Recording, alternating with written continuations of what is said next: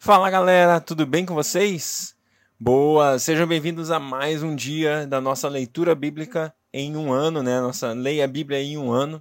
Hoje é a sétima semana, quinto dia. Nós vamos ler Levítico 3, Levítico 4 e também Lucas, capítulo 3.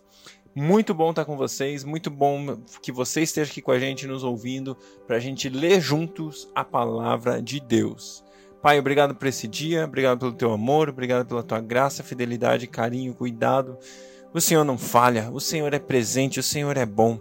Nós amamos você, Deus. Eu te amo de todo o meu coração. Eu quero render a minha vida, render a minha mente, render esse dia diante do Senhor, Pai. Eu peço que o Senhor venha sobre mim com graça, venha sobre mim com, com a sua revelação, Pai, para que eu possa ver além da letra e entender no meu espírito aquilo que o Senhor quer falar através da sua palavra no dia de hoje, em nome de Jesus. Amém. Amém, galera. Glória a Deus. Então, Levítico 3, Levítico 4 e Lucas capítulo 3, começando com Levítico 3. Quando a oferta de alguém for sacrifício de comunhão, assim se fará. Se, ofere se oferecer um animal do gado, seja macho, fêmea, apresentará ao Senhor um animal sem defeito. Porá a mão sobre a cabeça do animal, que será morto à entrada da tenda do encontro. Os descendentes de Arão, os sacerdotes, derramarão o sangue dos lados do altar. Desse sacrifício de comunhão, a oferta preparada no fogo, ela trará ao Senhor toda a gordura que cobre as vísceras e está ligada a elas. Os dois rins com a gordura que os cobre e que está perto dos lombos, e o lóbulo do fígado, que ele removerá junto com os rins. Os descendentes de Arão queimarão tudo isso em cima do holocausto que está sobre a lenha acesa no altar como oferta preparada no fogo, de aroma agradável ao Senhor. Se oferecer um animal do rebanho como sacrifício de comunhão ao Senhor, trará um macho ou uma fêmea sem defeito.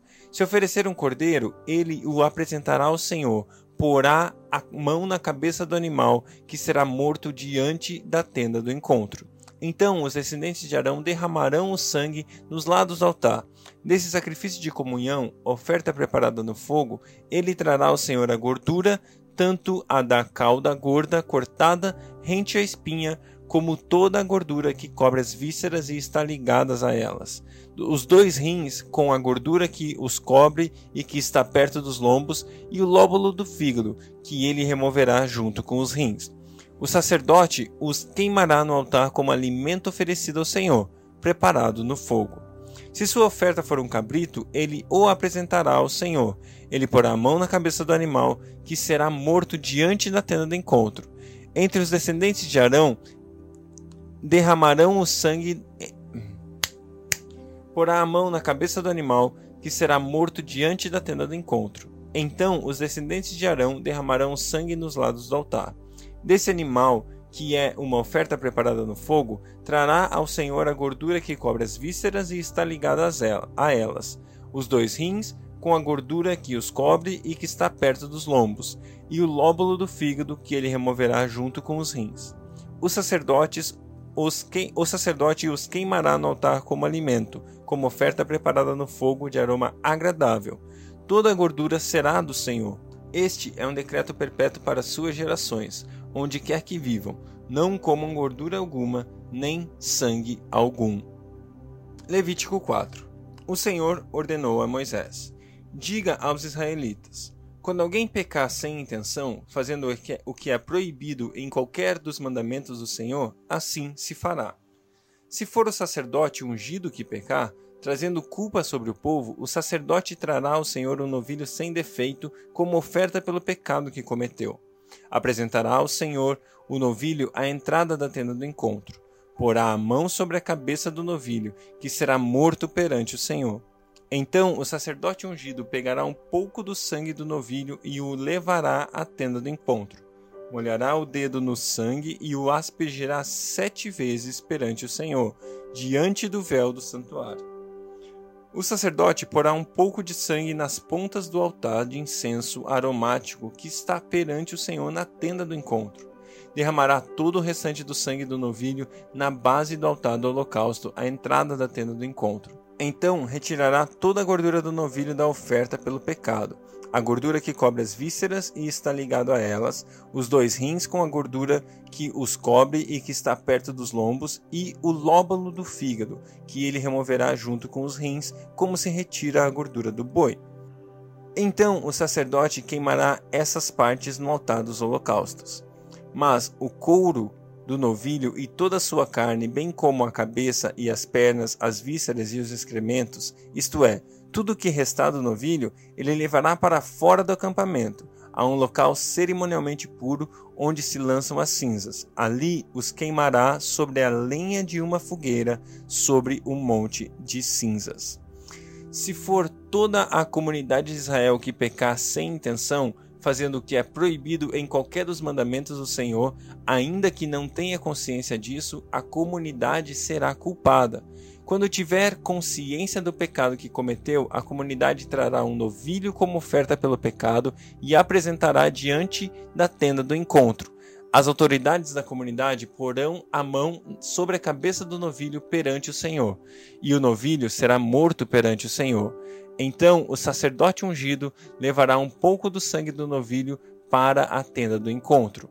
Molhará o dedo no sangue e o aspergerá sete vezes perante o Senhor diante do véu.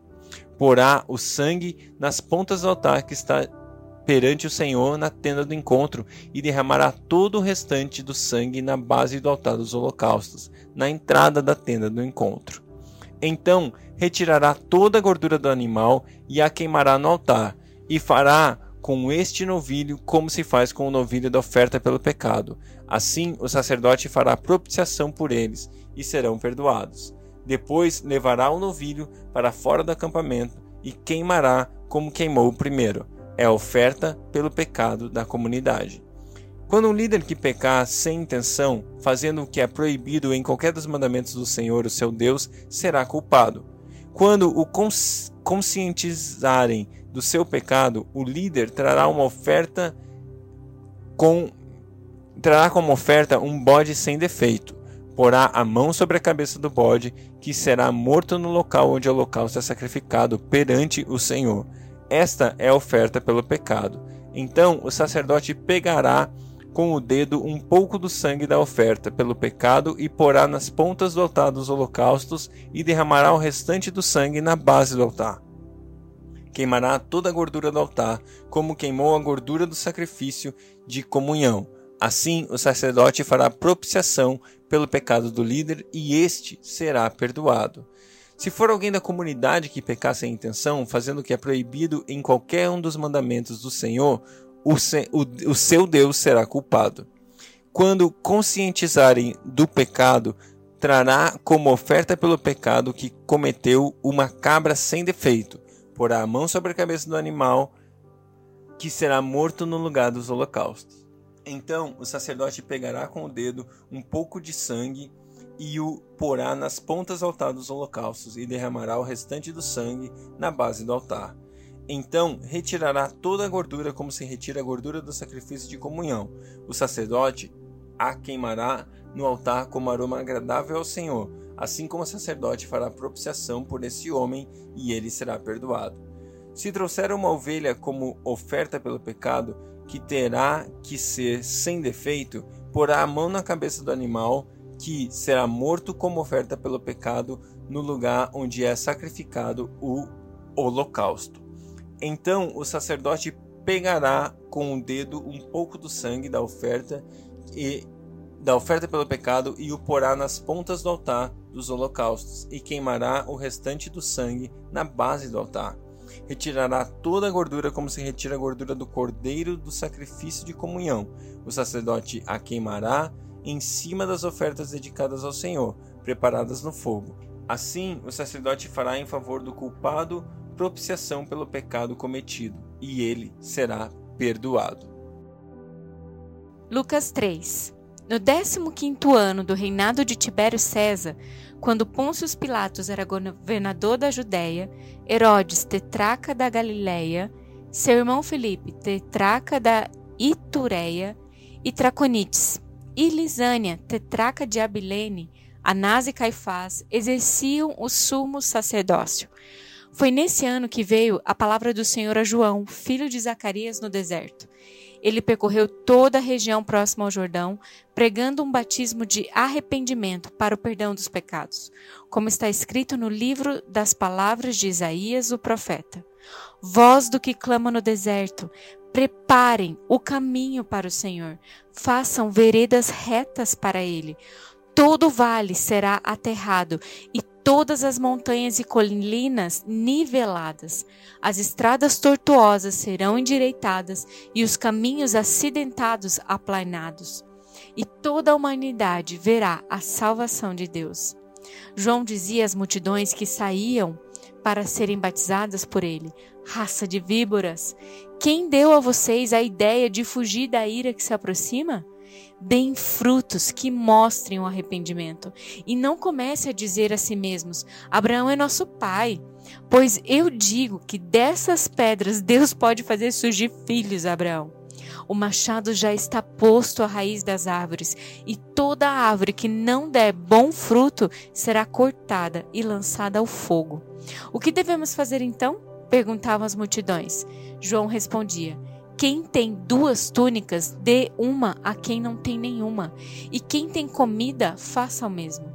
Alguns publicanos também vieram para serem batizados.